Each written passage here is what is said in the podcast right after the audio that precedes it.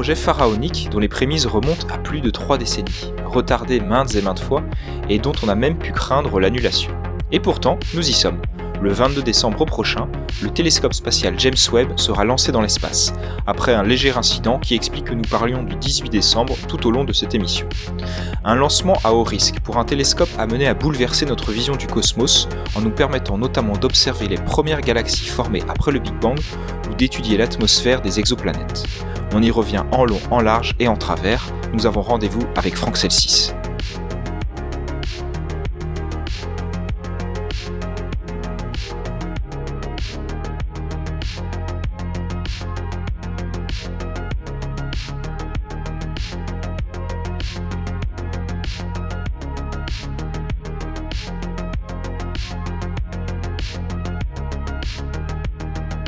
Franck Celsis, bonjour. Bonjour Vincent. Bienvenue dans les Rendez-vous dans la Lune et merci d'avoir accepté notre invitation. Vous êtes directeur de recherche au LAB, le laboratoire d'astrophysique de Bordeaux, où vous étudiez en particulier les exoplanètes et leurs atmosphères. On aura l'occasion d'en reparler. Alors je vous ai invité aujourd'hui, Franck, pour parler d'une euh, véritable arlésienne de l'astronomie, euh, un projet qui est attendu de, très longue date et qui va probablement euh, bouleverser notre vision du cosmos. je veux parler du télescope spatial James Webb, dont le lancement est prévu pour le 18 décembre prochain. Alors on va revenir sur son histoire assez tumultueuse et sur ses folles promesses avec vous, Franck Celsis. Mais d'abord, avant toute chose, qui est James Webb, l'homme qui a donné son nom à ce télescope? Alors, James Webb, c'était l'un des administrateurs de, la NASA dans les années 60, donc en particulier pendant le programme Apollo, donc l'émission euh, destinée à envoyer des astronautes sur la Lune. Euh, on lui, euh, on lui attribue aussi l'importance de la science dans les objectifs de la NASA, puisque les années 60 c'était aussi la période, par exemple, des sondes Mariner, c'est-à-dire les premières sondes vers les, vers les autres planètes, vers Vénus, vers Mars, vers, vers Mercure. Et, euh, et ça, ça a été, ça a été une, une orientation euh, importante pour nous scientifiques de la, de la NASA. Et on lui doit, voilà, on lui doit d'avoir pesé dans cette orientation scientifique. Après, c'est sûrement un petit peu dommage de, de donner un télescope euh, aussi international, puisque on, va le voir, hein, de nombreux pays ont, contribué. C'est peut-être un peu dommage de donner le nom d'un administrateur d'une agence spatiale et, pas le nom de, d'une astrophysicienne ou d'un astrophysicien ou de voilà de, qui, qui, je dirais euh, soit moins associé à un pays particulier puisque la science finalement on, s'en fiche un petit peu des nationalités des, scientifiques. Donc il y a eu quelques critiques sur ce nom. Euh, le nom ne sera a priori pas changé. Parfois, on change le nom des télescopes euh, une fois qu'ils sont en orbite, mais, pas quand ils ont déjà le nom d'une personne. On les, change généralement quand ils ont un acronyme et qu'on veut leur donner un nom. On attend qu'ils marchent bien avant de leur attribuer un nom. Et euh, là, il ne sera pas changé. Mais bon, il y, y il y a eu quelques critiques, effectivement. Mhm. Alors les prémices du projet datent euh, du début, milieu des années 90. Euh, à l'époque, la NASA mène une politique euh, appelée Faster, Better, Cheaper, qui vise en gros à, favoriser de meilleurs projets, développer plus rapidement et surtout moins cher. Euh, en 1997, on estime que le télescope pourrait être lancé euh, en 2007 et coûter environ 500 millions de dollars. Alors les retards se sont multipliés tout au long des deux dernières décennies. Euh, on a même craint une annulation du projet en, 2011. Donc il sera finalement lancé en décembre pour un coût total qui avoisine les 10 milliards de dollars. en gros, sans entrer vraiment dans, les détails, pourquoi il y a eu autant de, de retard sur ce projet?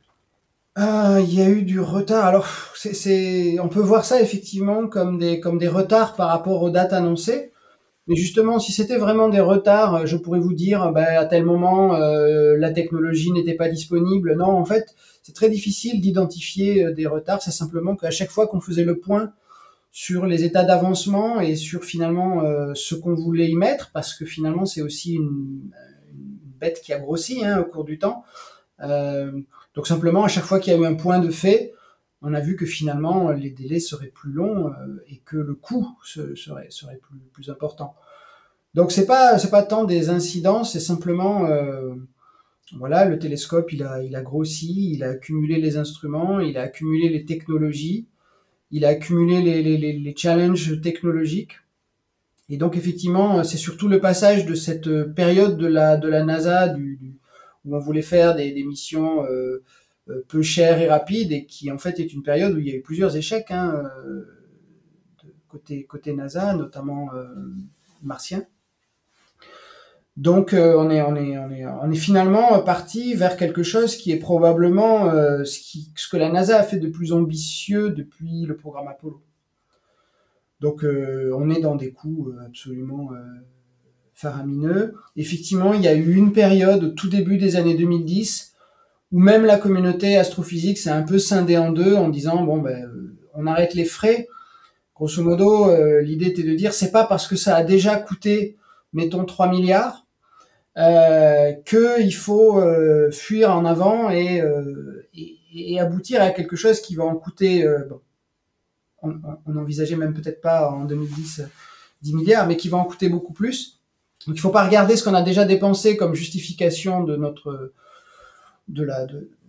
pour continuer ce projet, mais ce que ça risque de nous coûter au final et tous les autres projets d'astronomie, d'astrophysique qu'on ne pourra pas mener. Donc il y a eu à ce moment-là euh, il y avait un article dans Nature en 2010 ou 2011 qui était euh, le télescope que l'astronomie déteste.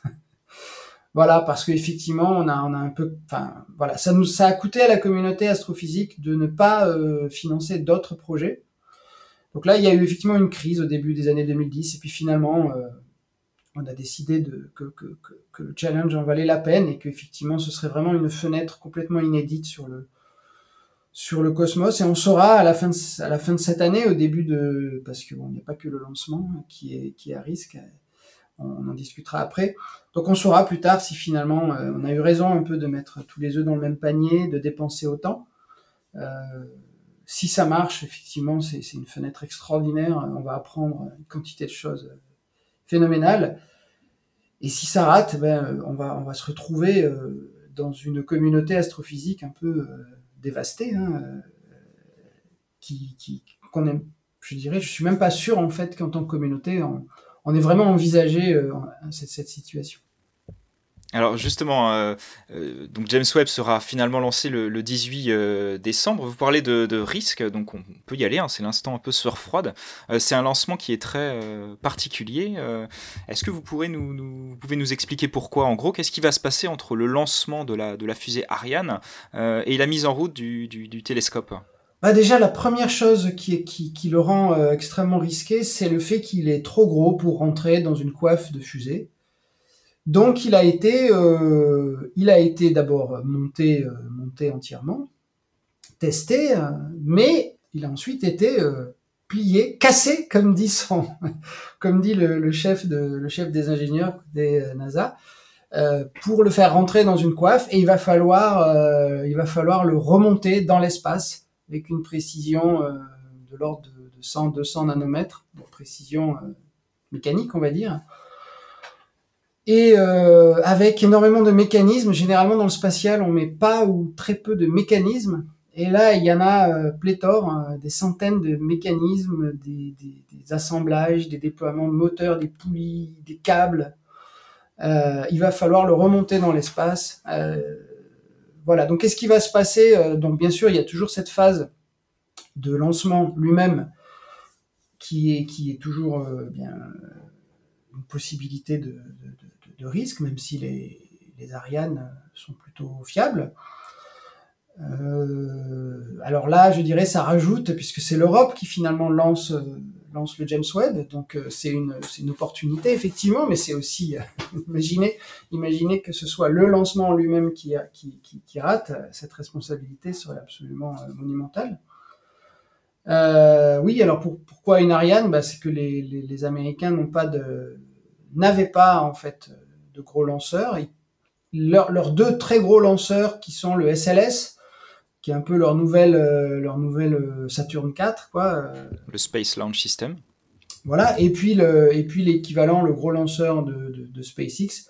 Les deux les deux n'étaient pas n'étaient pas au point, mais à un moment donné, quand on a vu jusqu'où nous menait le retard le retard du James Webb, c'était même problématique en fait pour pour l'ESA de continuer à lancer avec une Ariane 5 et ça commençait à devenir tentant côté américain de le lancer sur un, de leurs gros lanceurs. Donc euh, effectivement, c'est une, période charnière, on en reste sur une Ariane.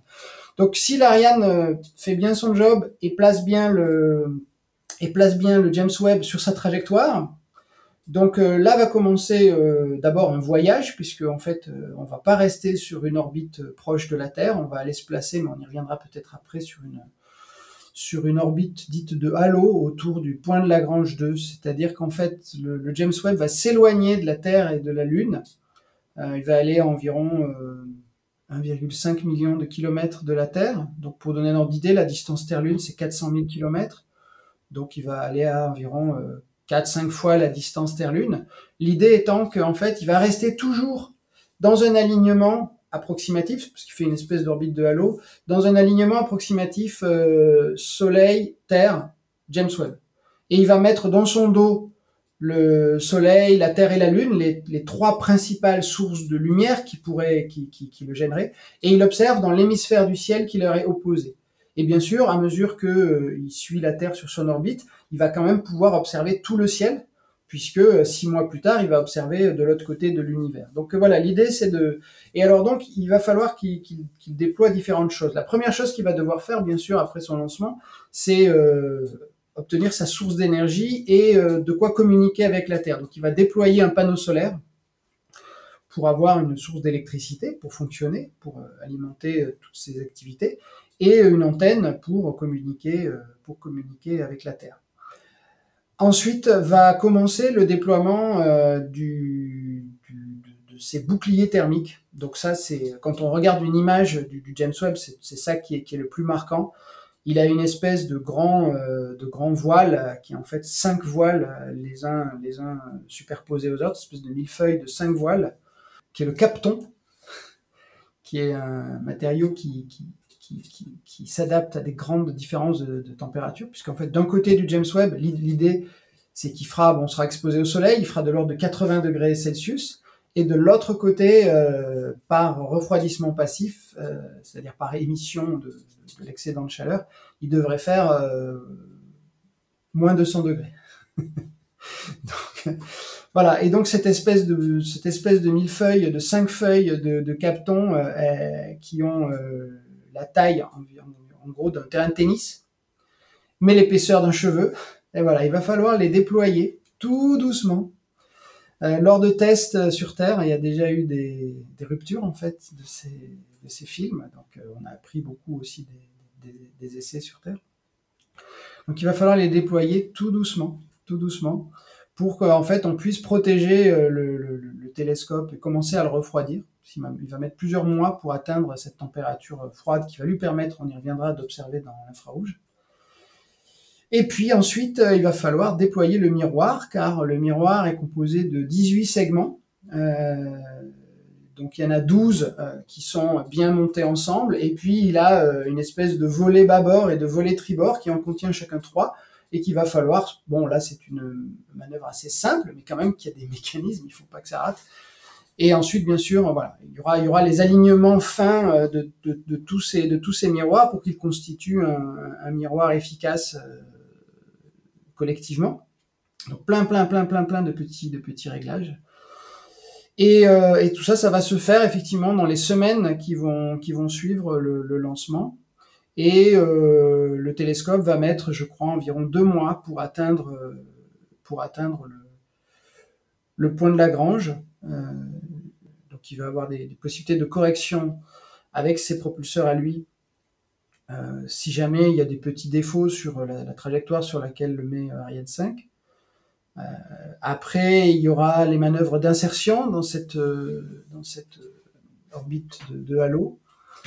On dit de halo parce qu'en fait c'est une orbite mais autour d'un point fictif. On n'orbite pas autour d'une planète, mais finalement c'est comme si on orbitait autour de ce point L2, de ce point dit de Lagrange. Et puis ensuite, voilà, encore d'autres, manœuvres de correction.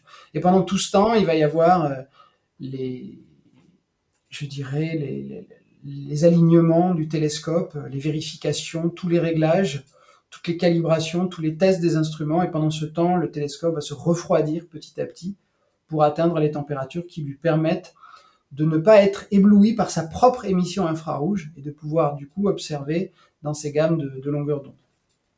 Alors, on, se souvient qu'il a fallu intervenir sur le télescope euh, spatial Hubble après son lancement pour corriger un, problème sur son, sur son miroir. Et il y a même eu plusieurs missions de, maintenance. Euh, au vu de la distance du, télescope spatial James Webb, euh, en cas de pépin, a priori, il est impossible d'intervenir sur, d'intervenir sur place. On est d'accord? Non, bien sûr, oui. Et d'ailleurs, bah, il faut comprendre que le télescope Hubble, il est vraiment quasiment encore dans l'atmosphère terrestre. Hein. Il est j'ai plus en tête, mais c'est l'ordre de 300, 400, 400 disons kilomètres. Il est, il est au même, euh, voilà, il est à peu près euh, à l'altitude de la station spatiale internationale. Euh, donc on pouvait y aller tant qu'on avait la navette spatiale, on pouvait y aller faire des interventions. Donc ça a permis d'avoir de la nouvelle, de corriger des problèmes initiaux, mais aussi d'avoir de, de, de, nouveaux instruments, comme par exemple nous on utilise beaucoup pour étudier les exoplanètes la caméra grand champ numéro 3 qui a été mis au début des années 2010, qui est, qui est, qui est justement aussi proche infrarouge. Voilà, donc ça, on ne pourra pas du tout euh, avoir ça sur le, sur le James Webb. Euh, il, voilà, il fonctionnera le temps qu'il qu'il fonctionnera. Alors ça peut expliquer effectivement tous les retards, euh, puisque les, les, tests doivent être absolument parfaits, on n'a pas trop le, droit à l'erreur. Exactement, et certains tests ont montré des défauts, donc ça c'est normal. Euh, donc oui, il a fallu tester, tester beaucoup de choses, assembler, euh, récupérer tous les instruments qui viennent d'endroits de, différents. Il y a des instruments euh, européens, des instruments américains, il y a un instrument canadien. il y a quatre instruments en tout, et, mais qui peuvent fonctionner dans plein de modes différents. Et puis bien sûr, surtout tester toutes ces phases, toutes ces phases mmh. de, de, déploiement qui sont toutes à risque. Euh, bon, euh, pour, pour, pour, pour, nous bien nous faire peur, par exemple, dans une des phases de test avec les vibrations, etc., ben, il y a euh, plusieurs, je crois, plusieurs centaines de boulons qui se sont défaits, dont quasiment tous ont été retrouvés. Donc tous ont été remplacés, mais il y en a certains qui n'ont même pas été retrouvés. Donc il y, a, il y a quelques boulons qui se, qui se baladent quelque part dans le James Webb et voilà, on va pas tout le redémonter, mais on n'a pas réussi à y accéder. Donc ça, c'est des choses qui font, euh, extrêmement peur. Euh, généralement, enfin vraiment, dans, le spatial, on met très peu de mécanismes. Là, il y en a partout. il y a, euh, je crois qu'il a été identifié plus de 400 points à risque dans ce déploiement. 400 points qui peuvent, qui peuvent faillir.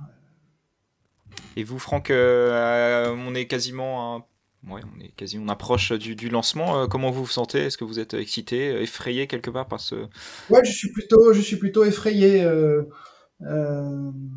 bon, on travaille, sur le projet, je dirais, d'une façon qui, nous, paraît finalement un petit peu abstraite au bout d'un moment. C'est-à-dire, on a les caractéristiques des instruments, on réfléchit à la science qu'on va faire avec, on fait des outils pour traiter les données quand elles arriveront. Euh, voilà. Alors nous, il se trouve que euh, dans ma communauté, dans mon équipe, on travaille sur un autre projet de télescope également, pour lequel on développe des outils qui sont communs au James Webb et euh, à cet autre télescope spatial qui va s'appeler Ariel, qui sera lancé par par l'ESA et qui sera entièrement dédié à l'étude des atmosphères d'exoplanètes.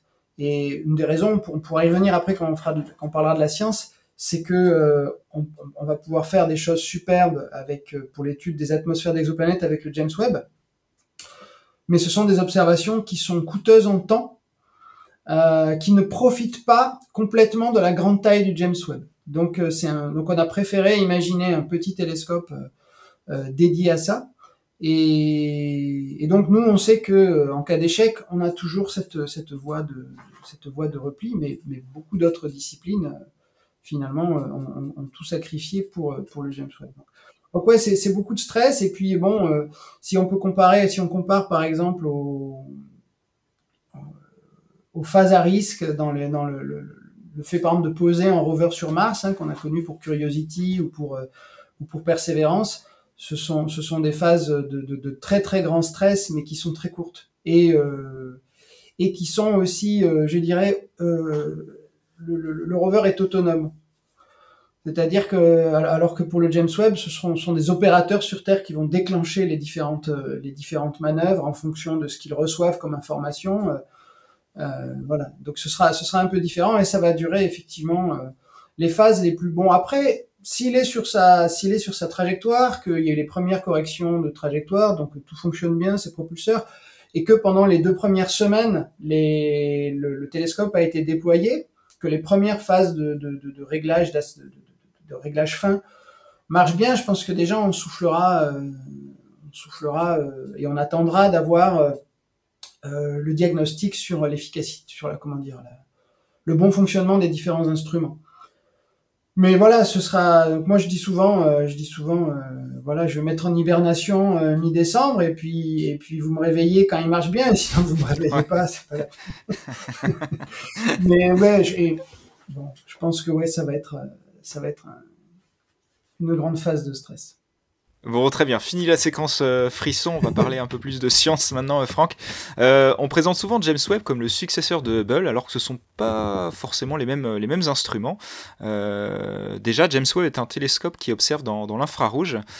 Pouvez-vous nous rappeler ce qu'est l'infrarouge et l'intérêt d'observer dans ce spectre? Oui, donc en astronomie, on, étudie, en astrophysique, on étudie la lumière. le spectre, et, les, les émissions électromagnétiques des objets du cosmos. Alors quand on dit lumière, bah, on est un petit peu habitué à ce que voit l'œil, donc euh, pour nous c'est une gamme en fait assez étroite du spectre électromagnétique, ce qu'on appelle la lumière visible. Alors nous on caractérise la lumière par, on peut la caractériser par sa fréquence, ou mais plus souvent par sa longueur d'onde, donc on attribue une longueur à la, une longueur caractéristique à la lumière, et pour le visible, bah, c'est typiquement entre 400 et 800 nanomètres, ou 0,4, 0,8 micromètres, microns. Et alors, euh, ben, le, spectre électromagnétique, chaque partie du spectre électromagnétique, on lui attribue un nom et, euh, et qui, va, qui va porter un certain type d'information. Alors, si je peux essayer d'expliquer ça d'une façon assez simple, imaginons que je prenne un, morceau de charbon et euh, je fais une expérience de pensée où je peux lui donner la température que je veux. forcément, si je l'ai autour près de moi, il va être à peu près à la température ambiante, mais imaginons que je puisse lui donner euh, par, un, processus, par un phénomène physique, la température que je veux. Donc d'abord, je le rapproche du zéro absolu, autant que je veux, et puis je commence à élever sa température de quelques, de quelques Kelvin, on parle, hein, quelques degrés. Alors là, il va émettre très très peu de rayonnement. Donc tous les corps émettent du rayonnement, émettent de la lumière, si vous voulez, euh, des ondes électromagnétiques, mais elles vont en émettre d'autant plus, euh, donc là simplement en termes de puissance, en termes d'énergie, d'autant plus qu'elles sont chaudes. Donc si on a des objets très froids, ils vont émettre très peu d'énergie et ils vont émettre uniquement dans des grandes longueurs d'onde, donc dans des ondes radio. Donc les, objets qui sont très froids dans l'univers, par exemple le gaz interstellaire, la poussière interstellaire, on l'observe avec des radiotélescopes parce que c'est la seule lumière qu'émettent ces, régions-là. Après, je continue de chauffer un petit peu mon bout de charbon et euh, je vais l'amener euh, à quelques dizaines, euh, dizaines, centaines de Kelvin. Donc je vais, il va continuer d'émettre dans les ondes radio de plus en plus à mesure que le chauffe, mais petit à petit à mesure que je chauffe, il va aussi commencer à émettre à des longueurs d'onde plus courtes. Donc en termes d'ondes radio, il va passer des ondes, des ondes, des ondes métriques, centimétriques, puis millimétriques. Et puis, il va, si je commence à le chauffer jusqu'à, je sais pas, moins, moins, moins 100 degrés, moins 200 degrés, il va arriver dans le domaine de l'infrarouge thermique. Donc on va être de l'ordre de 100 microns jusque vers 10 euh, microns. Et puis si je continue de le chauffer, donc je vais arriver dans le proche infrarouge, euh, et à un moment donné vers, bah, grosso modo, les températures, les températures qu'on a, nous, à environ près de 0 degré, près de quelques dizaines de degrés Celsius, du coup, pas Kelvin. Donc en Kelvin, ce serait de l'ordre de 300 Kelvin. Nous, on émet surtout dans l'infrarouge thermique. Hein, donc c'est les, caméras pour voir, pour euh, les, animaux, les humains la nuit. On appelle ça des caméras thermiques. Donc là, c'est de l'ordre de 10 microns. Puis après, si on chauffe un petit peu plus, faire quelques milliers de degrés, euh, on va commencer à émettre dans la lumière visible. Donc notre bouche charbon, il va commencer à émettre dans le rouge. Il va commencer à être rouge et puis je vais le chauffer encore plus. Et il va vraiment, vraiment, là, je vais, je vais le chauffer jusque vers, mettons, quelques milliers de degrés, mettons 5000, 6000 degrés, comme une étoile. Donc là, il va être plutôt blanc, parce qu'il va, il va rayonner à la fois dans tout, le spectre, visible, du rouge jusqu'au bleu, il va être blanc. Puis si je continue à le, à le chauffer de plus en plus, donc il va continuer à émettre en ondes radio, en, en infrarouge, etc. Mais il va commencer à émettre dans l'ultraviolet. Et euh, le bleu, par exemple, va commencer à dominer par rapport aux autres parties du, visible, donc ça va donner un, bout de charbon qui est bleu. et un petit peu comme les étoiles très chaudes qui sont bleues. Puis si je continue de le chauffer, il va émettre dans l'ultraviolet. Donc je le verrai pas moi avec mon œil, mais je vais me, griller la peau et mes, molécules organiques avec le rayonnement UV. Puis si je continue à le chauffer, je vais, je vais commencer à le faire rayonner dans le rayonnement X, voilà, et, et puis finalement gamma, etc. Et alors, ce qui est intéressant, c'est que, c'est que chaque domaine de longueur d'onde va porter des informations différentes. Donc d'abord, euh, ça va nous permettre d'observer des objets à des températures différentes, mais surtout, donc par exemple des planètes comme la Terre, ben, une planète comme la Terre, si on l'observe dans le visible, on peut, mais on va observer la lumière qu'elle réfléchit de son étoile. Euh, ce qui va nous donner certaines informations. Si je l'observe dans l'infrarouge thermique, eh bien, on va voir son émission, ce qui va nous donner des informations plus sur sa température. Par exemple, et aussi, il faut savoir que dans le, dans le, dans le domaine visible, ultraviolet, par exemple, on, va s'intéresser, on va, on va caractériser euh, des, des, états de la matière. Comment je pourrais dire ça? Euh, Disons qu'on va sonder des interactions entre la matière et le rayonnement qui sont liées à des processus différents. Dans, dans l'ultraviolet, le visible, par exemple, ça va être des changements d'énergie de, des électrons dans l'atome. Si on va vers euh, l'infrarouge, ça va être des vibrations des molécules. Si on va plus loin dans l'infrarouge lointain, euh, ça va être des rotations et dans les ondes radio des rotations des molécules. Et donc ça c'est ça c'est intéressant et l'infrarouge est un vaste domaine qui va nous donner plein plein d'informations sur euh, sur les molécules. Et, et alors si je peux faire une une, réflexion un peu plus compliquée. Euh, le James Webb a été surtout conçu à la base pour la cosmologie, c'est-à-dire comprendre la structure et l'histoire de l'univers. Et on veut observer des objets très très très lointains qui, par un effet qu'on appelle le, décalage, le décalage vers le rouge, parce que ce sont des, objets très lointains aussi, s'éloignent très vite de nous. Eh bien, beaucoup de leur rayonnement à courte longueur d'onde, donc de leur rayonnement UV, visible, etc., sont décalés vers l'infrarouge. Donc, euh, on a aussi cette raison qui amène à aller observer dans l'infrarouge. Donc, pour moi, euh, qui étudie les, les, les planètes, l'intérêt d'aller vers l'infrarouge, c'est d'aller vers des planètes plus tempérées, comme la Terre, et pas que des planètes très chaudes. Mais pour les cosmologistes, ça permet aussi d'aller voir l'univers lointain, parce que ce décalage vers le rouge a amené le cœur du rayonnement, euh, même si ce sont des objets très chauds, très énergétiques, vers l'infrarouge. On résume un petit peu là les deux premières euh, les deux principaux champs d'études du télescope, à savoir l'étude des, premières galaxies euh, de, l'univers et donc l'étude des, exoplanètes. C'est très clair, euh, Franck. à quel genre d'image, à quel type d'image on peut donc s'attendre? C'est vrai que le, télescope spatial Hubble, par exemple, il, a beaucoup marqué le grand public en produisant des images visuellement assez, impressionnantes, assez, impactantes. Avec James Webb, à quoi on peut s'attendre? Alors oui, bon, c'est vrai que votre question portait sur la différence entre Hubble et James Webb. Alors il y a beaucoup de recouvrement entre les deux quand même, puisque Hubble euh, observait aussi dans le proche infrarouge et que James Webb a des instruments qui vont aller jusqu'au visible.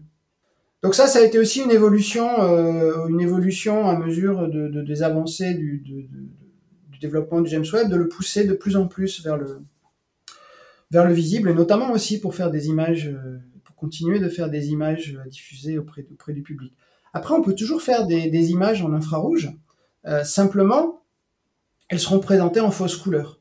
Mais ça, euh, on a déjà l'habitude de le faire. Hein. Si vous regardez des images, d'objets du cosmos, vous en verrez qui sont dans l'UV et qui ont été mis en, par exemple, une, image célèbre de Vénus qui en fait est prise dans l'ultraviolet où on voit ces nuages. Bon, mais ça a été mis avec des niveaux de bleu, par exemple on peut faire tout à fait une image infrarouge d'une galaxie et puis lui donner des, coloris visuellement. Donc on aura quand même, on aura quand même des images, y compris des images, des images dans le, visible. Alors il y, a trois, il y a quatre instruments sur le, sur le télescope spatial James Webb. Il y en a trois qui opèrent dans le proche infrarouge, euh, y compris dans le visible. Donc grosso modo, euh, euh, de 0,6 microns, donc là on est en plein dans le visible, euh, jusqu'à environ 5 microns, donc là on est à la fin du, proche infrarouge, donc ça couvre tout le domaine du proche infrarouge, euh, et qui peuvent se contenter, eux, de ce qu'on appelle le refroidissement passif, c'est-à-dire de, des moins 200 degrés euh, auxquels va, descendre l'instrumentation du James Webb. Et il y a un quatrième instrument qui s'appelle MIRI, euh, qui a, une forte contribution européenne et française, hein, euh, et qui lui va observer à plus grande longueur d'onde donc dans l'infrarouge thermique qui va aller de 5 jusqu'à environ 28, 28 microns et qui lui a besoin d'un refroidissement supplémentaire pour le descendre à, euh, environ 6 Kelvin, donc vraiment 6, 6 degrés au-dessus du zéro absolu. Donc par des, par des... Mais alors c'est une technique qui ne consomme pas de, gaz réfrigérant hein, et qui donc durera tant que l'électronique associée euh, fonctionne, fonctionnera. Et donc lui, euh, c'est vraiment un instrument euh, très très très intéressant. Voilà. Et beaucoup de ces instruments ont des capacités d'imagerie, c'est-à-dire la possibilité de faire des images. Grosso modo, il y a deux, deux aspects fondamentaux dans l'observation du cosmos, et en particulier avec James Webb, la capacité de faire des images, donc vous avez une portion du champ du ciel hein, que vous allez pouvoir imager, donc un peu comme euh, comme avec un, appareil photo, vous avez une caméra CCD euh, qui a une certaine résolution et puis vous allez faire une image. Et simplement avec un télescope spatial, on peut y mettre un certain nombre de filtres pour voir, pour s'intéresser plus particulièrement à différentes parties du spectre. Et puis à la partie spectroscopie, c'est-à-dire de disperser la lumière qui nous vient d'un endroit dans ce champ de vue euh, pour avoir ce qu'on appelle un spectre, c'est-à-dire justement une information euh, sur la physique et la chimie de l'objet qu'on regarde.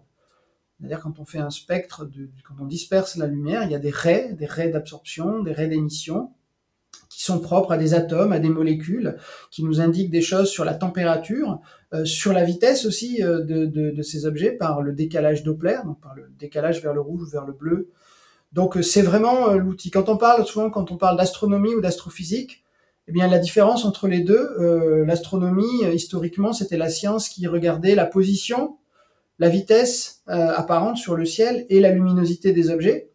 Et l'astrophysique a permis d'avoir des informations sur leur nature physico-chimique en, en, décortiquant, en analysant le spectre de lumière associé à ça.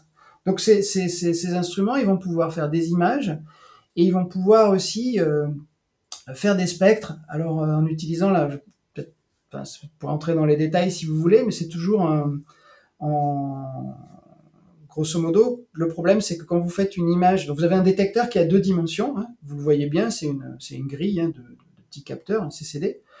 donc faire une image, ça on comprend assez bien. Mais si vous voulez rajouter une dimension à ça, qui est le spectre, la dimension spectrale, eh ben c'est compliqué parce que vous n'avez qu'un détecteur pour le faire.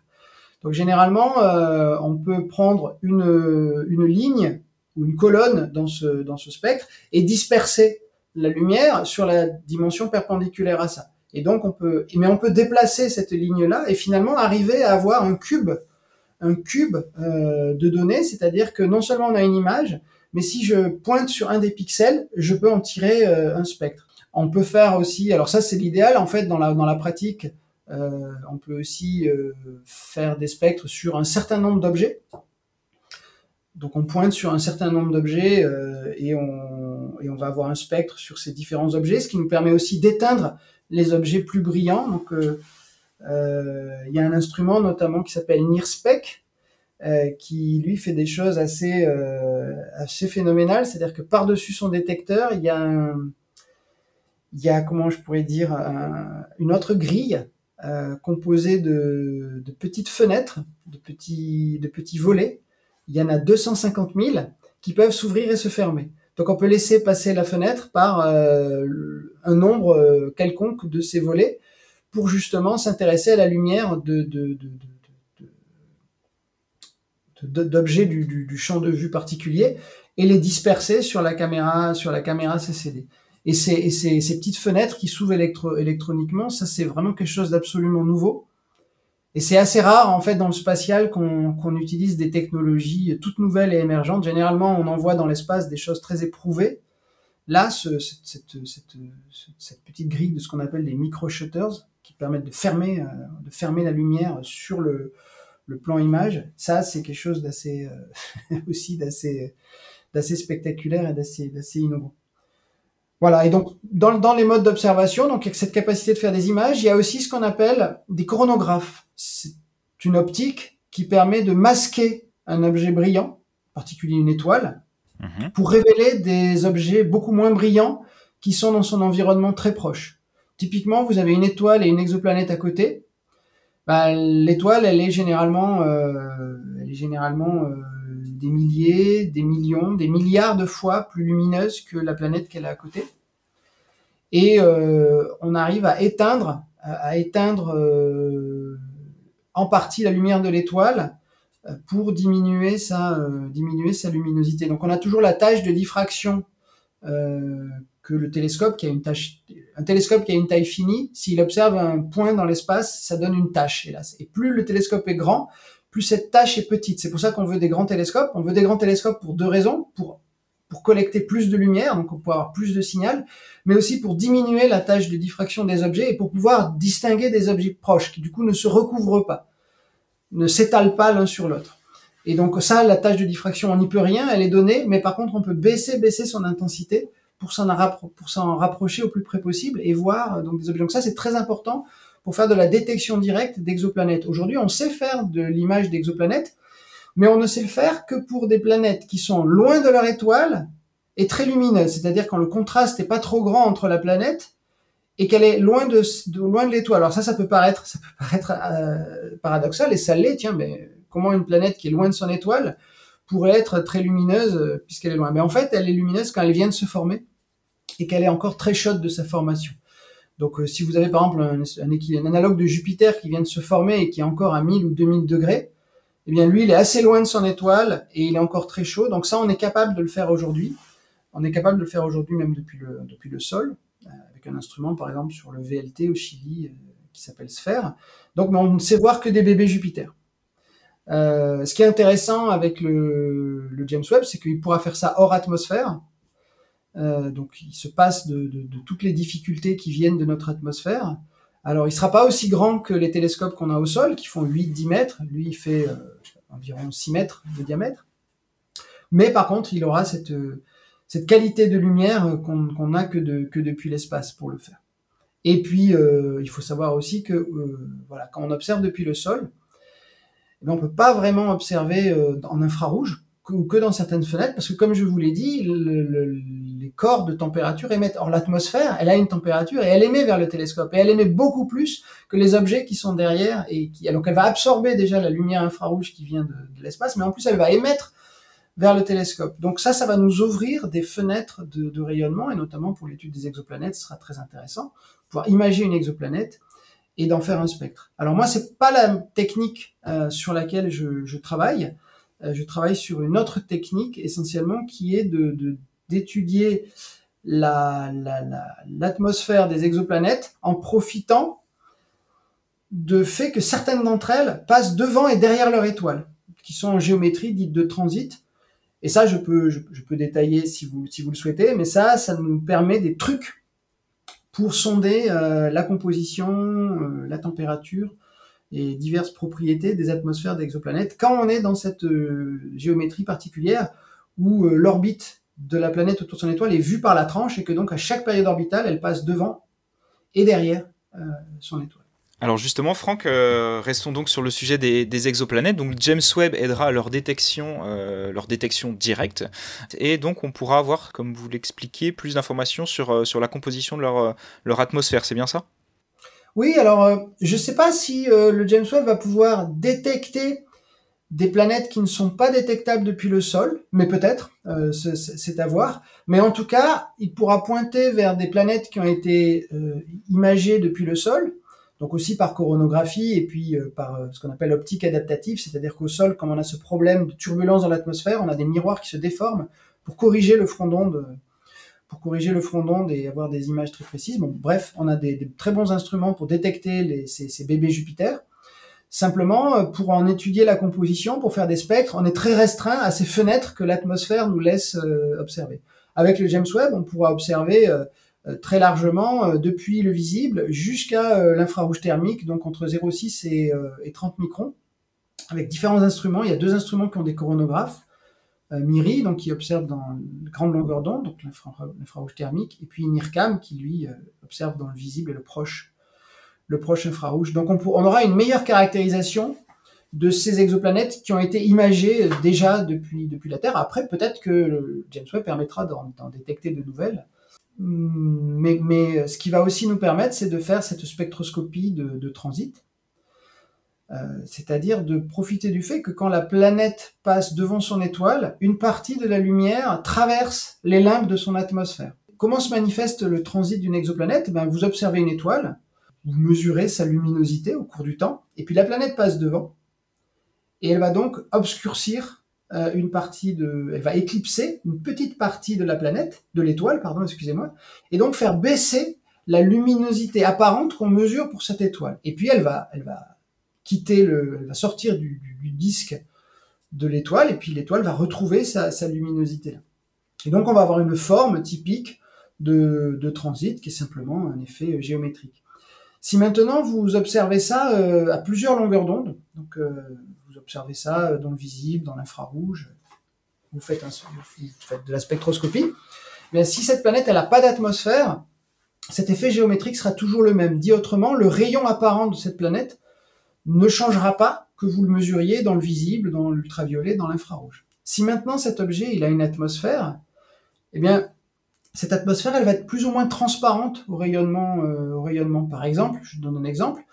Euh, la première fois qu'on a fait ce type euh, d'observation pour chercher des molécules, en 2007, ça avait déjà été fait avant pour des atomes, en 2007, j'ai participé à une observation pour essayer de mettre en évidence la présence de vapeur d'eau dans une exoplanète qui est ce qu'on appelle un Jupiter chaud. Alors c'est pas un bébé Jupiter, mais il est chaud parce qu'il est très très près de son étoile.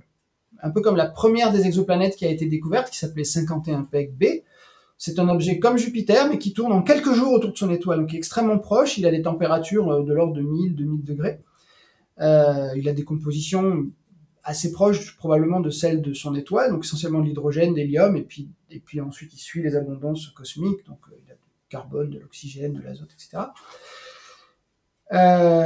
et donc l'idée, c'était effectivement d'observer le transit d'une exoplanète comme ça et de mesurer son rayon apparent euh, à différentes longueurs d'onde. Et l'idée, c'était que, bah, par exemple, on va observer dans une, on va faire on va observer dans une gamme de rayonnement où la vapeur d'eau absorbe, et la vapeur d'eau qui, à ces températures-là, ne condense pas, donc se trouve jusque très haut dans l'atmosphère, eh bien du coup, la planète doit paraître un peu plus grosse quand on l'observe dans une bande où euh, l'eau euh, absorbe le rayonnement de l'étoile qui est derrière elle, et puis dans une bande de, de, de, de rayonnement à une longueur d'onde où elle y est transparente, eh bien, elle masque moins de son étoile et donc on euh, on va avoir l'impression de voir une planète plus petite. Donc en fait, une espèce de spectre euh, du rayon apparent de l'étoile et qui va être structuré par la composition, euh, moléculaire de l'atmosphère. Le problème, c'est qu'aujourd'hui, on fait ça notamment avec la caméra grand champ numéro 3 de, de Hubble, mais qui a un tout tout petit domaine spectral. Elle va de 1.1 micron à 1.4 micron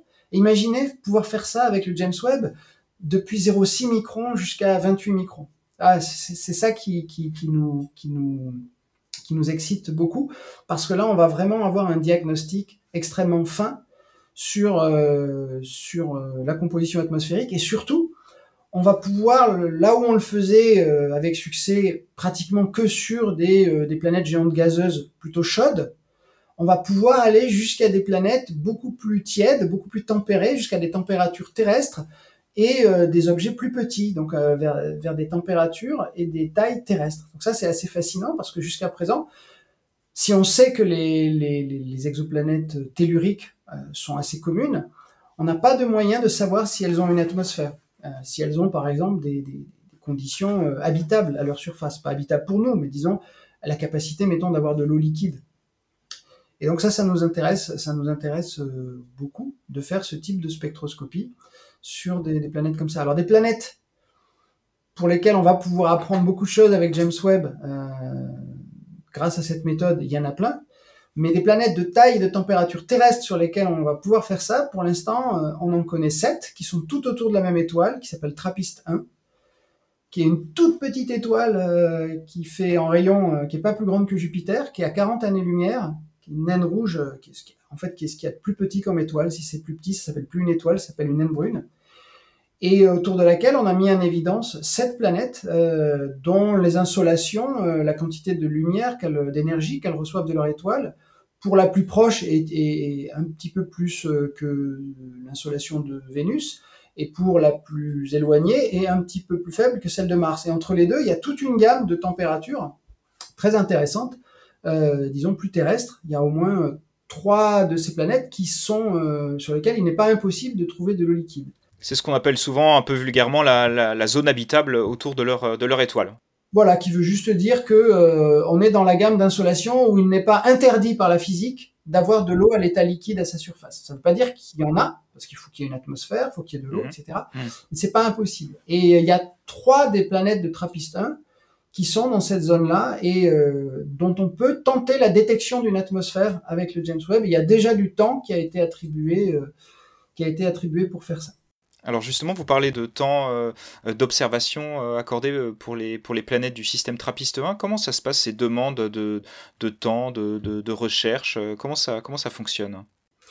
Donc le, le James Webb, comme la plupart des, des- des télescopes spatiaux, euh, il est ouvert à toute la communauté scientifique. Donc tout le monde peut euh, faire une demande de temps euh, sur un des instruments euh, du James Webb. Alors on distingue deux types de, temps. Il y a le temps qu'on appelle garanti, c'est-à-dire que les consortiums qui ont travaillé à la conception d'un instrument, donc les instruments, que ce soit NIRCAM, NIRSPEC, NIRI, NIRIS, voilà pour donner leur joli nom, qui peuvent pas tous fonctionner hein, simultanément. hein. Il faut choisir sur quel instrument on, travaille et même parfois souvent sur quel mode de tel instrument. Donc quand je vous dis que par exemple on a accès de 0,6 microns à 28 microns, euh, c'est pas vrai euh, en, simultanément. C'est-à-dire que si on veut caractériser une exoplanète sur tout ce spectre-là, il faudra l'observer euh, plusieurs fois euh, avec différents instruments et différents modes d'observation. Donc en tous les cas, voilà, les, les consortiums qui ont, travaillé à concevoir ces instruments, ils ont du temps qui est garanti, c'est-à-dire qu'ils savent qu'ils auront un certain nombre d'heures d'observation sur le James Webb, et c'est entre eux qu'ils se le répartissent. Donc ils ont des espèces de, si vous voulez, de, de, systèmes d'attribution interne pour savoir comment, qui doit quand même être validé aussi au niveau du, au niveau du, de l'organisme qui va gérer, qui gère, qui gère déjà le, James Webb et les demandes de temps, parce qu'en fait, il y a déjà une première évaluation euh, et attribution de, du temps pour son premier cycle d'observation. Euh, mais après, si on ne fait pas partie de ces consortiums-là, on peut tout à fait euh, voilà, demander à observer tel objet astronomique, telle cible, en expliquant l'intérêt scientifique, qu'est-ce qu'on cherche à comprendre, qu'est-ce qu'on cherche à mettre en évidence, et euh, voilà euh, pourquoi, euh, pourquoi le James Webb, pourquoi cet instrument? Et donc il y a beaucoup de pression sur forcément, parce que toute la communauté astrophysique s'y est mise, donc il y a énormément de pression pour proposer ces, ces observations-là. Alors je parlais de Trappist 1, Mhm. qui m'intéresse beaucoup. Donc ça c'est vraiment clairement une cible jugée prioritaire, puisqu'il y a neuf demandes de temps qui ont été attribuées euh, pour euh, qui couvrent, je pense, toutes les planètes du système et la plupart des instruments. Ce que je regrette d'ailleurs un peu parce que c'était un peu pour faire plaisir à tout le monde et or euh, euh, c'est tellement difficile comme observation de tenter de détecter une atmosphère sur l'une quelconque de ces sept planètes qu'en fait il faut accumuler beaucoup de passages de, la planète devant son étoile ou derrière l'étoile. On peut aussi travailler quand elle passe derrière l'étoile. En ai pas parlé, mais on peut aussi faire des choses. En fait, simplement quand la planète disparaît derrière l'étoile, si vous faites une mesure avant euh, qu'elle disparaisse et pendant qu'elle a disparu, la différence des deux, ben, finalement, c'est la lumière de la planète. Et donc, on peut tout à fait faire un spectre de la lumière qui est réfléchie ou qui est émise par la planète euh, en profitant de cette euh, occultation. C'est le moment précis où elle passe derrière son, derrière son étoile. Voilà, en fait, on fait la différence entre avant et après. Et, euh, et en fait, d'une- certaine façon, quand la- le, le fait qu'un objet soit éliminé, donc parce qu'il passe derrière l'étoile, euh, dès lors qu'il ressurgit, eh ben, la différence entre euh, la lumière qu'on reçoit euh, quand il est quand il est pas présent et la lumière qu'on reçoit quand il est présent, elle vient par définition de cet objet, donc de la planète. Et on peut même, si l'instrument est suffisamment stable, continuer à suivre euh, cette espèce de supplément de lumière qui est dû à la planète au cours du temps et voir comment ça change à mesure que cette planète, finalement, euh, quand elle sort de, de, l'occultation, elle nous présente son côté jour, une phase pleine, hein, un peu comme la pleine lune. Puis petit à petit, quand elle, quand elle avance dans son orbite, on va voir des phases et elle va nous montrer des parties euh, différentes. Et donc, la façon dont ce supplément de lumière va varier au cours du temps, ce qu'on appelle une courbe de phase, nous permet aussi d'apprendre des choses sur la distribution de la température sur cette planète, enfin des choses assez subtiles qu'on va tenter aussi avec le James Webb. Mais je referme cette parenthèse-là. Euh, donc voilà, en fait, ce sont des, signaux tellement fins qu'on cherche là à mesurer que si je m'intéresse, mettons, à la quatrième planète de Trappistin, il me suffira pas de, de mesurer un transit ou une occultation, il faudra que j'en mesure plusieurs et que je somme ces signaux pour arriver à en détecter quelque chose sur l'atmosphère. Or, en attribuant du temps pour différents instruments et différentes planètes, finalement, chaque planète, chaque couple planète-instrument a finalement que peu de transit et c'est vraiment à la limite des capacités de détection. Donc c'est pas grave, euh, mais il y aura sûrement pas de choses spectaculaires à attendre du cycle 1 pour Trappistin, mais ces données-là, elles sont pas perdues. On pourra ensuite, dans les cycles suivants, continuer d'accumuler des données de transit pour les superposer et faire sortir du signal, essayer de faire sortir du signal. Mais disons que c'est vrai qu'on aurait pu, avec une autre stratégie euh, alternative qui n'a pas été celle choisie, mettre le paquet sur une planète et euh, un instrument pour euh, utiliser, voilà, pour essayer de, pendant ce premier cycle, d'avoir une information, un signal plus utilisable. Ce premier cycle d'observation des planètes du système TRAPPIST 1, il est prévu pour, pour les mois à venir?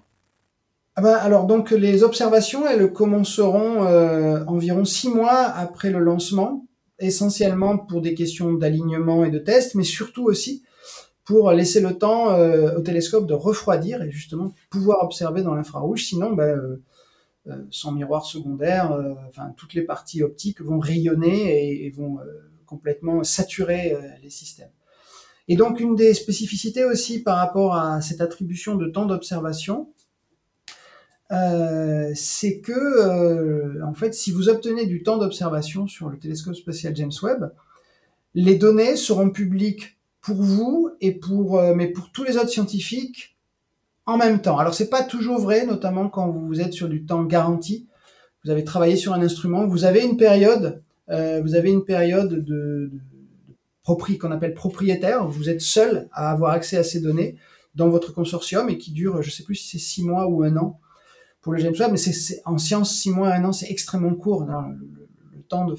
Mais si vous êtes euh, hors de ces consortiums et vous demandez ce temps ouvert à la communauté, eh bien là, euh, ces données-là seront publiques pour vous en même temps que pour le reste du monde. Donc c'est bien si vous êtes, euh, si c'est pas votre proposal qui est passé, mais que c'est le proposal de de quelqu'un d'autre, d'un autre groupe qui est passé, vous aurez quand même accès aux données. Mais si c'est le vôtre, ben vous serez, enfin, dans les deux cas, on sera tous en compétition. Donc il y a une, il y a une, sachant ça, euh, ce qu'on s'aperçoit, c'est que ce que ça donne, et c'est plutôt bien, c'est que ça amène les groupes à s'assembler dans des, grands, consortiums.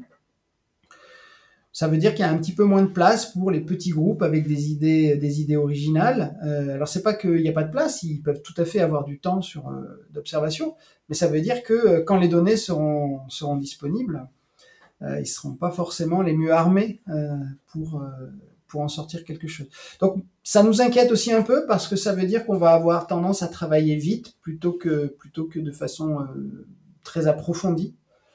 Donc il va y avoir un petit peu une course pour sortir, exploiter ces données qui vont arriver. Je crains un peu cette course-là, que sur tous les domaines, on voit passer plein de, de papier. Euh, pour la première fois, on a vu ceci forcément avec un, télescope qui ouvre de nouvelles possibilités d'observation. Il, va y avoir beaucoup de premières fois. J'ai peur que voilà, il y a un petit peu une course là-dessus. Euh, donc ça a des côtés positifs et je pense des côtés un peu inquiétants cette euh, cette divulgation simultanée pour tout le monde des, données observationnelles. Mmh vous allez peut-être euh, hausser un sourcil, euh, Franck Celsis. On lit parfois dans la presse généraliste que le télescope James Webb est prometteur dans la quête de la, de la vie extraterrestre, ou en tout cas la détection de biosignatures, c'est-à-dire euh, d'indices. Donc en l'occurrence, on en parle un petit peu dans l'atmosphère des, exoplanètes qui pourraient témoigner d'une activité biologique potentielle. Qu'est-ce qu'il en est réellement? Donc, ce qu'il en est réellement, donc ça c'est toujours un problème, c'est que effectivement, puisque comme je vous l'ai dit, le télescope spatial James Webb pour la première fois, va nous permettre de, peut-être, au moins de la tenter, ou de réaliser, euh, si ça marche, la détection d'atmosphères d'exoplanètes euh, qui ont un intérêt exobiologique, c'est-à-dire qui sont euh, des, des, endroits plausibles, qui sont pas interdits par la physico-chimie pour accueillir, accueillir la vie. Mais entre eux, être capable de détecter une atmosphère, d'avoir, euh, de dire ah j'ai détecté euh, du dioxyde de carbone, ou j'ai détecté de la vapeur d'eau, euh, ou j'ai détecté du méthane, et avoir un diagnostic quant à la présence de vie, c'est à la fois quelque chose d'envisageable sur le principe, en termes de, de, projection de, ce qu'on pourrait faire dans le futur, mais pas avec le James Webb, ou disons que le James Webb serait vraiment juste un tout premier, un tout premier jalon dans cette idée-là. Pourquoi je dis ça? Parce qu'en en fait, aujourd'hui, tout ce qu'on sait sur la... Donc l'idée, l'idée de, de, biosignature de ce type-là, ce serait de dire, voilà, j'ai une exoplanète, euh, j'ai un, une analyse de, son, de sa composition atmosphérique. Donc voilà, elle contient de ceci, donc je sais qu'il y a de l'eau, euh, j'ai de la vapeur d'eau dans l'atmosphère, vu la température, il doit y avoir de la, de la, de la, de l'eau liquide à la surface j'ai tel et tel composé. Euh, par exemple, j'ai une atmosphère riche en oxygène, mais j'ai aussi euh, du méthane, euh, des choses comme ça. Voilà, je suis certain que cette composition-là ne peut pas être due à juste de la simple physico-chimie. Il faut invoquer la présence d'une biosphère, la présence de mécanismes biologiques pour avoir cette, cette composition-là. Et donc, j'ai détecté de la vie sur une exoplanète. Donc là, il faut commenter beaucoup de choses là-dessus. Cet argument, il vient effectivement du fait qu'on vit dans une atmosphère, nous sur Terre, qui est maintenue par l'activité biologique. C'est-à-dire que euh, bah, l'atmosphère terrestre, elle s'est enrichie en oxygène il y a environ 2,5 milliards d'années. On ne sait pas trop de quoi elle était faite avant. Euh, et euh, voilà, nous, on est adapté à cette, à cette atmosphère. Et donc, une des questions qu'on peut se poser, c'est si on trouve une atmosphère riche en oxygène, est-ce qu'on pourrait la relier à des processus biologiques? Donc c'est une question, c'est pas une, affirmation, c'est une question. Donc de l'oxygène, l'oxygène c'est une molécule euh, très simple. On la trouve dans l'atmosphère de Mars, 0,1% de l'atmosphère de Mars c'est de l'oxygène. On la trouve dans Vénus, on la trouve euh, dans des atmosphères extrêmement ténues autour des lunes glacées de Jupiter et de Saturne. Euh, donc après on va dire oui, mais c'est la quantité d'oxygène et puis c'est sa présence simultanément avec d'autres composés comme le méthane qui lui sont un petit peu opposés d'un point de vue chimique, donc qui nécessitent des sources pour les deux cas.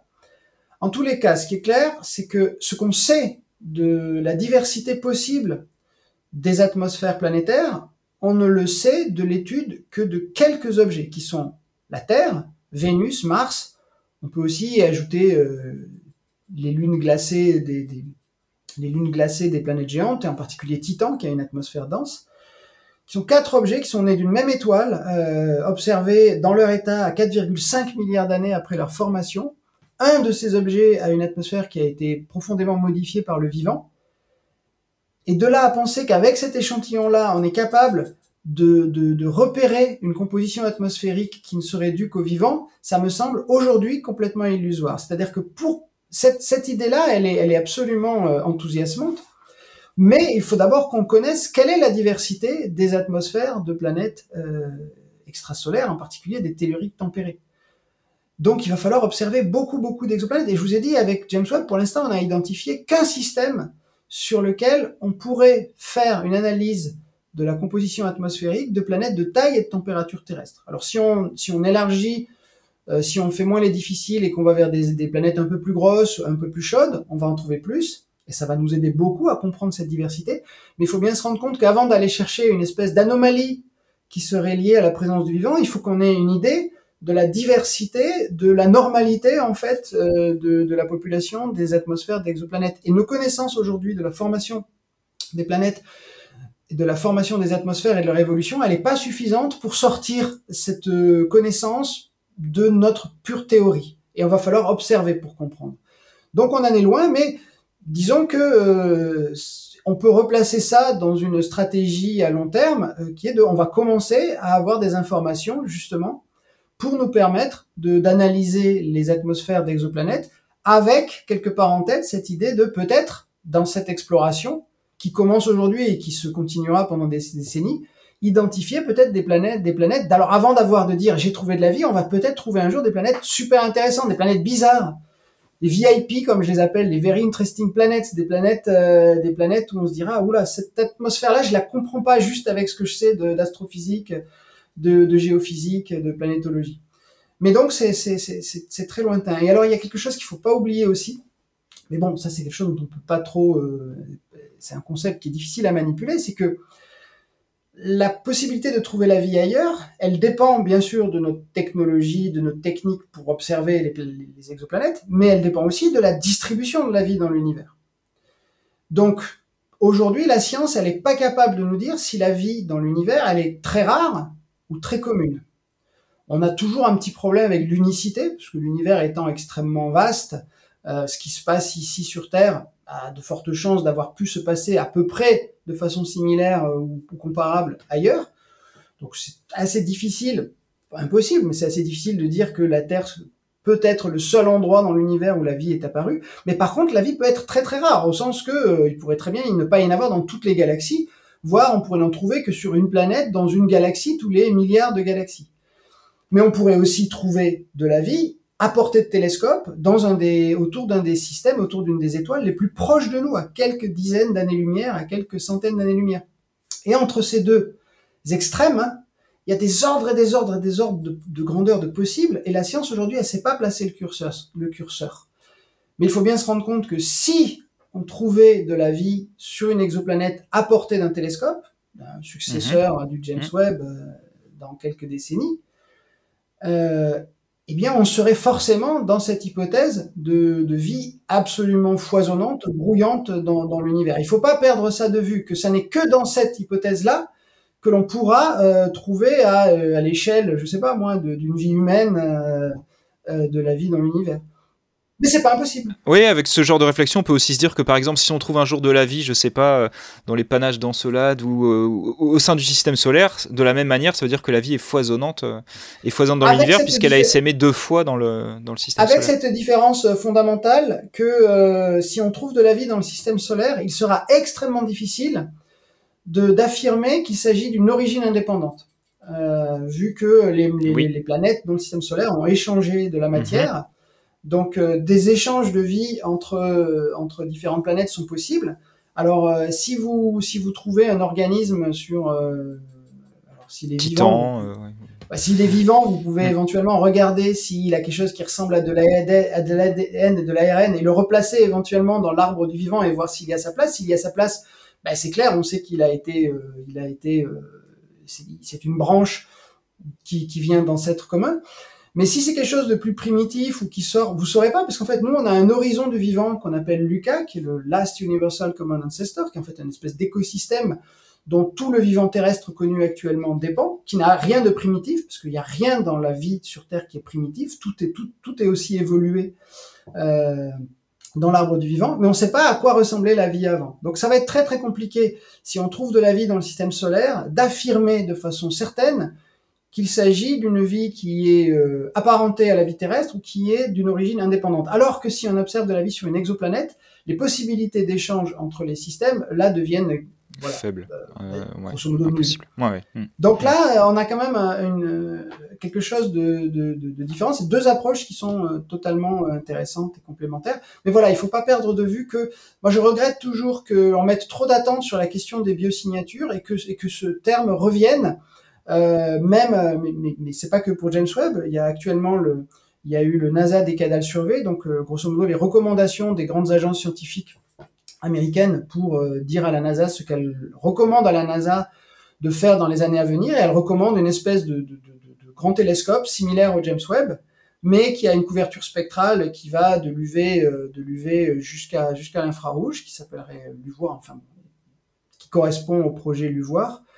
Et on, on, parle à nouveau dans ce décadal survey de, de biosignature, alors que même que ne serait-ce que pour faire la détection directe de planètes de taille et de température terrestre avec ce télescope. Le plan était de faire un télescope de 18 mètres de diamètre, pas de 6 mètres.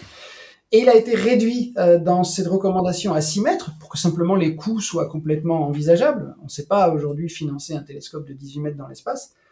Et pourtant, ce terme de biosignature reste parmi les objectifs, alors que ne serait-ce qu'avec ce télescope-là, on ne sera pas capable de faire de la spectroscopie euh, par imagerie d'imager des planètes euh, d'intérêt exobiologique. Donc, à chaque fois, on réduit les possibilités des télescopes, mais on garde toujours euh, le, terme de biosignature dans la communication, et je trouve que c'est un peu compliqué, du coup, après que le grand public s'y retrouve. Donc, dans le cadre du James Webb, pour revenir à votre question, on va tenter de voir si les planètes qui sont dans cette fameuse zone habitable, mal nommée parce que c'est juste la zone où il n'est pas interdit de penser qu'elles peuvent avoir de l'eau, euh, on va essayer de voir si elles ont une atmosphère et d'en détecter quelques constituants. Ça va être une, des, observations les plus euh, difficiles qu'on puisse faire avec le James Webb. Et on n'a qu'une cible qui est, ce système trappistin qui est pour l'instant très exotique par rapport au système euh, solaire qui a une vie complètement différente et même certaines personnes pensent que elles ont sûrement pas d'atmosphère parce que l'étoile en fait au début était beaucoup plus lumineuse donc ces planètes ont été chauffées etc.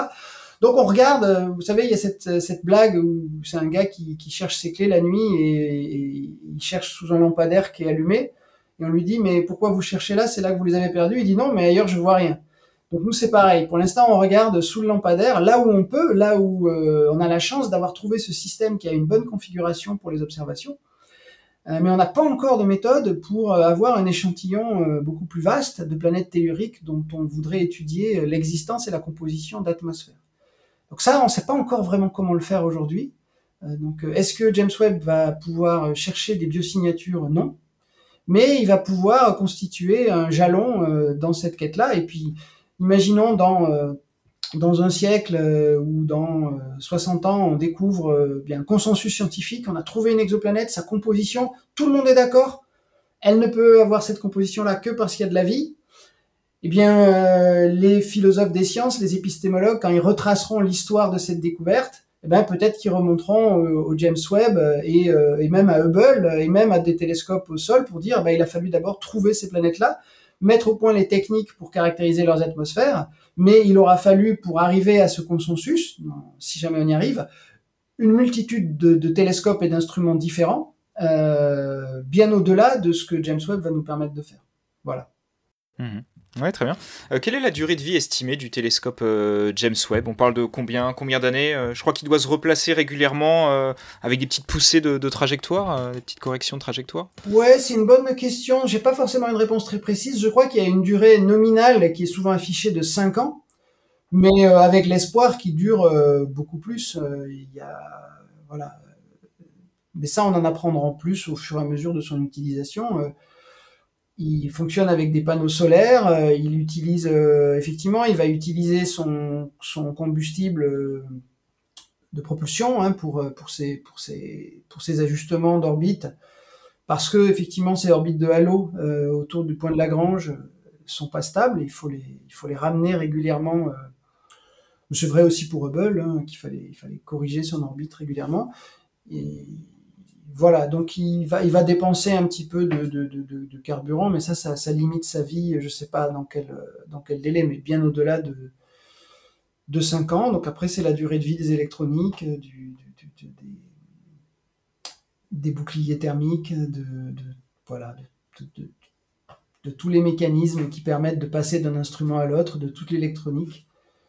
Donc euh, voilà, il est possible que à terme, il y ait des instruments qui lâchent les uns après les autres, hein, comme, comme on voit euh, dans, euh, on pourrait imaginer que, je sais pas moi, par exemple, Miri, on n'arrive plus à le refroidir à 6 Kelvin, et donc on perdrait ces grandes longueurs d'onde, comme c'était arrivé pour Spitzer, où à un moment donné, il était plus refroidi, et puis il observait plus qu'à dans le proche infrarouge. Donc voilà, je ne peux pas faire de, divination par rapport à ça, mais il devrait être capable de, de durer bien au-delà de ces 5 ans de période nominale. Mhm, très bien.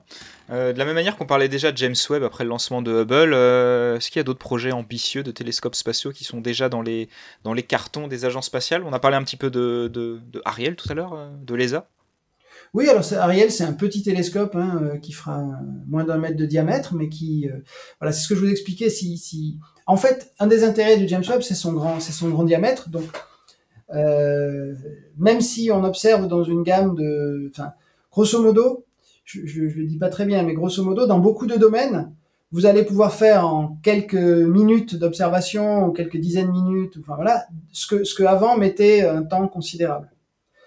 Euh, or, pour les transits d'exoplanètes, vous êtes limité par la durée du transit, qui est liée à la planète, qui dure quelques heures. Et ça, c'est pas réductible. Euh, donc en fait, c'est pas très intéressant de faire de la spectroscopie euh, euh des atmosphères d'exoplanètes avec le James Webb, sauf pour les cas justement les plus difficiles comme Trapistin, comme ces petites ces petites planètes pas très chaudes qui nécessitent de sommer beaucoup de transit. Auquel cas là on utilise l'aspect collecteur du James Webb qui nous permet d'avoir un gain important. Mais pour les pour les Jupiter chauds par exemple, qui seront les cibles, les Jupiter, les Neptune chauds, qui seront les cibles d'Ariel. Un transit suffit euh, avec le James Webb et même euh, c'est voilà c'est un peu on pourrait dire donner la confiture au cochon, c'est-à-dire qu'on va utiliser, on pourrait faire ça avec un télescope plus petit. Donc c'est ça l'idée, bah, faisons-le avec un télescope plus petit parce qu'il n'est pas du tout sûr qu'on obtienne euh, beaucoup de temps pour faire ces planètes-là. Et en plus, Ariel, il y a deux façons de gagner en, information. Vous pouvez faire un grand télescope, mais vous pouvez aussi faire un petit, vous pouvez faire un télescope de taille fixée, mais vous augmentez son domaine spectral d'analyse. Donc c'est ce qu'on a fait avec euh, avec Ariel, c'est-à-dire que simultanément on va pouvoir couvrir un grand domaine spectral qui va euh, grosso modo de 1 micron à 8 microns, et donc on va récupérer beaucoup de photons euh, à, à, taille de télescope donné, qui vont contenir beaucoup d'informations sur ces planètes-là. Donc c'est un télescope qui est vraiment optimisé pour l'étude des, atmosphères d'exoplanètes, alors que James Webb euh, a vu en fait euh, ces instruments légèrement adaptés à cette euh, discipline qui est apparue en cours de développement du James Webb. Donc il n'était pas du tout prévu au départ pour faire la spectroscopie des atmosphères d'exoplanètes, à part en détection directe, mais pour les atmosphères en transit, c'est arrivé à mesure qu'on développait le, James Webb et que, la NASA a compris que c'était un sujet euh, très très important, euh, qu'ils ont réalisé que 25% du temps qui était attribué sur Hubble était attribué pour faire ça. Donc là, ils se sont dit, ok, bon, il faut quoi, il faut voilà. Donc les instruments étaient un peu adaptés, mais pas optimisés pour faire ça. Ariel le sera. Après, il y a d'autres télescopes, euh, télescopes spatiaux en projet. Moi, je vous ai dit que le Décadal Survey de la NASA conseillait un télescope de 6 mètres avec des capacités d'imagerie euh, nouvelles donc pour faire de la détection directe et pour faire de la spectroscopie depuis l'UV jusqu'à jusqu'à jusqu'à l'infrarouge. Euh, la fin de Hubble nous, va nous poser un problème. Si donc il y aura il y aura une période de recouvrement où on aura toujours Hubble et, et le James Webb s'il fonctionne bien. Mais il est probable qu'à un moment donné, on va arrêter de, de, maintenir en activité Hubble simplement parce que ça coûte beaucoup d'argent. Donc euh, on va tout transférer sur le James Webb. Mais Hubble est un télescope qui observe aussi dans l'ultraviolet. Et en éteignant Hubble, on va perdre cette fenêtre euh, vers l'ultraviolet qu'on ne peut pas observer euh, depuis la Terre, puisque l'atmosphère absorbe l'ultraviolet. Donc on aurait besoin d'un télescope euh, ultraviolet, parce qu'il y a beaucoup de science à faire avec ça. Et puis après, il y a des, télescopes spatiaux spécialisés, comme Euclide, qui, est dédié à la, à la cosmologie, en particulier à comprendre, à essayer de comprendre la nature, de ce qu'on appelle l'énergie noire, qui est ce phénomène euh, physiquement encore incompris euh, qui provoque euh, l'accélération de l'expansion de l'univers. voilà, il y a un autre télescope américain qui s'appelle W-FIRST, qui va faire des choses assez similaires à, Euclide, qui pourra aussi faire de la détection directe par imagerie d'exoplanètes. Bon, j'en oublie, hein, il y, a, un certain nombre de, de projets. Et puis, il y a aussi les grands télescopes qui sont construits au sol, notamment l'Europe, qui est leader avec l'ELT, un télescope qui va faire 39 mètres de diamètre et qui euh, ben, va avoir toujours cet handicap d'observer à travers euh, l'atmosphère, mais par contre, va avoir une telle surface collectrice qui va pouvoir faire de la spectroscopie à très haute résolution spectrale, c'est-à-dire disperser euh, la lumière de façon très importante et euh, nous donner des informations effectivement auxquelles on n'a pas accès avec un, télescope euh, futile dans l'espace qui serait plus réduit. Donc il y aura des choses assez formidables aussi à faire depuis le sol euh, avec l'ELT et qui lui est moins assujetti à et pas du tout assujetti à un problème de lancement ou de qui est toujours réparable et, et, sur lequel on peut mettre des instruments qui sont d'énormes usines à gaz qui, qui rentrent dans un bâtiment et qu'on peut pas spatialiser comme bah, typiquement voilà les, spectro, les spectromètres à très haute résolution spectrale. Mmh, mmh. Franck, vous êtes passionné de, science-fiction. Euh, est-ce que la science rattrape la, SF est-ce que la science rattrape la SF Alors forcément, toujours par certains côtés. Hein. c'est comme euh, si vous si vous lisez des, romans qui se passent euh, sur Mars et qui ont été écrits au début du XXe siècle. forcément, vous n'aurez pas la même vision de, de, Mars comme le désert aride qu'on a aujourd'hui. Euh, c'est une discussion que j'ai parfois avec des auteurs, notamment sur les, exoplanètes. Euh, ce qui est intéressant avec les exoplanètes, c'est que leur, euh, observation a montré une immense diversité, une immense diversité qui ne contredit pas spécialement les, architectures de systèmes planétaires qui avaient été imaginées par les auteurs.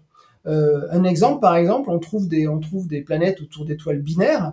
Et nous, dans la science, on appelle ça des Tatooines, parce qu'effectivement, elles ont été imaginées avant dans la littérature de science-fiction et dans les films comme dans Star Wars où Tatooine est une planète qui orbite autour d'un couple d'une étoile, une étoile jaune et rouge. Et euh, la première euh, de ces planètes circumbinaires, effectivement, qui a été trouvée, c'était Kepler 16b. Et on appelle ça des Tatooines. Et il y a plein de, voilà, on, va, on, trouve vraiment une grande diversité de systèmes planétaires, des planètes sur des orbites très excentriques, donc très elliptiques et pas circulaires comme dans le système solaire. On trouve des planètes autour de différents types d'étoiles. On trouve des, planètes avec une diversité de taille et de masse qui est beaucoup plus grande que celle qui est échantillonnée dans le système solaire. Donc euh, là, on contredit pas vraiment, euh, on contredit pas vraiment les, les auteurs de, de, SF et on leur empêche pas vraiment d'imaginer ce qu'ils veulent. Par contre, si les auteurs veulent placer veulent placer leurs histoires dans un système stellaire donné, en particulier si c'est une étoile proche, eh bien là, nos observations vont finir probablement par invalider euh, ce qu'ils ont supposé. L'exemple, l'exemple, un exemple classique étant Avatar, qui se passe dans le système stellaire le plus proche de nous, qui est Alpha du Centaure, qui est un système triple à trois étoiles. Et euh, dans la binaire principale, dans le film, il y a une étoile géante qui s'appelle euh, Polyphème et qui a un, satellite qui s'appelle Pandore. Et avec un ami, Sean Raymond, on avait, on avait montré euh, que en fait, Polyphème n'existait pas dans ce système, qu'on avait suffisamment d'observations et de contraintes théoriques pour dire qu'on n'avait pas de planète géante dans ce système-là. Donc voilà, ma, ma, ma recommandation pour les auteurs, c'est ne soyez pas précis quant au système euh, sur lequel ça se passe, ou placez-le suffisamment loin. Euh, et dans ce cas-là, on vous contredira sûrement pas par rapport à ce que vous allez imaginer. Si vous le placez autour d'une des étoiles proches euh, ou très brillante, qui est très étudiée, probablement les, les, données qu'on aura sur les planètes ou l'absence de planètes dans ce système-là viendront vous, contredire. Et c'est ça qui est fascinant. Euh, c'est désormais un rituel euh, immuable. Euh, Franck, est-ce que vous auriez un conseil culturel à fournir à nos auditeurs pour conclure cet épisode? Alors oui, je vais vous en, donner un. il s'agit d'une, d'une anthologie de science-fiction faite par un auteur, mais qui là et du coup joue le rôle d'anthologiste, qui s'appelle Serge Lehmann, et qui sort chez un éditeur euh, juste à côté de là où je travaille, à Talence, un éditeur qui s'appelle L'Arbre Vengeur, et qui est une anthologie de science-fiction écrite au début du XXe siècle, euh, de science-fiction française. Donc Serge Lehmann travaille depuis, depuis longtemps maintenant à réhabiliter, à faire connaître euh, ces périodes de la, de la science-fiction, ou ce qu'on appelle aussi le merveilleux fantastique du début du XXe siècle. Il avait fait une anthologie très connue qui s'appelait Les chasseurs de, de chimères, et là, il, euh, il, il, nous refait le coup euh, avec ce livre qui s'appelle Les Maîtres du, Les Maîtres du Vertige. Voilà, et qui regroupe euh, six récits de cette période, de cette période de la science-fiction française, très riche et un peu oubliée. Mhm, une période pionnière. Oui, pionnière et qui n'a pas forcément eu de, de, comment dire, de, de filiation, euh, c'est-à-dire qui s'est un peu arrêté, un peu oublié, et puis finalement la science-fiction euh, française a ensuite plus hérité de la science-fiction anglo-saxonne, des auteurs, mais elle a un peu oublié que euh, a eu une époque d'imaginaire, de foisonnement, d'ébullition, avec des, récits assez, formidables. Et je n'ai pas encore lu Les Maîtres du Vertige, mais j'avais lu, j'avais lu Les Chasseurs de Chimères, et je fais, confiance à Serge Lehmann pour nous avoir choisi des choses formidables. Mhm. Eh ben c'est noté Franck et je note aussi parce que ça ça m'intéresse. Euh, merci de nous avoir fait voyager à vos à vos côtés. Euh, on est très excités mais franchement un peu effrayés aussi après vous avoir vous avoir écouté. On va attendre sagement le 18 décembre pour le lancement du télescope James Webb et puis ensuite on va on va rester en hibernation comme vous pendant pendant deux mois. Euh, merci encore. Comme d'habitude, on va se quitter en musique euh, sur un magnifique morceau du compositeur John Murphy, The Surface of the Sun, qui est le thème principal du film Sunshine de Danny Boyle. merci à tous nos auditeurs et à bientôt pour un nouveau rendez-vous dans la Lune. Au revoir et merci.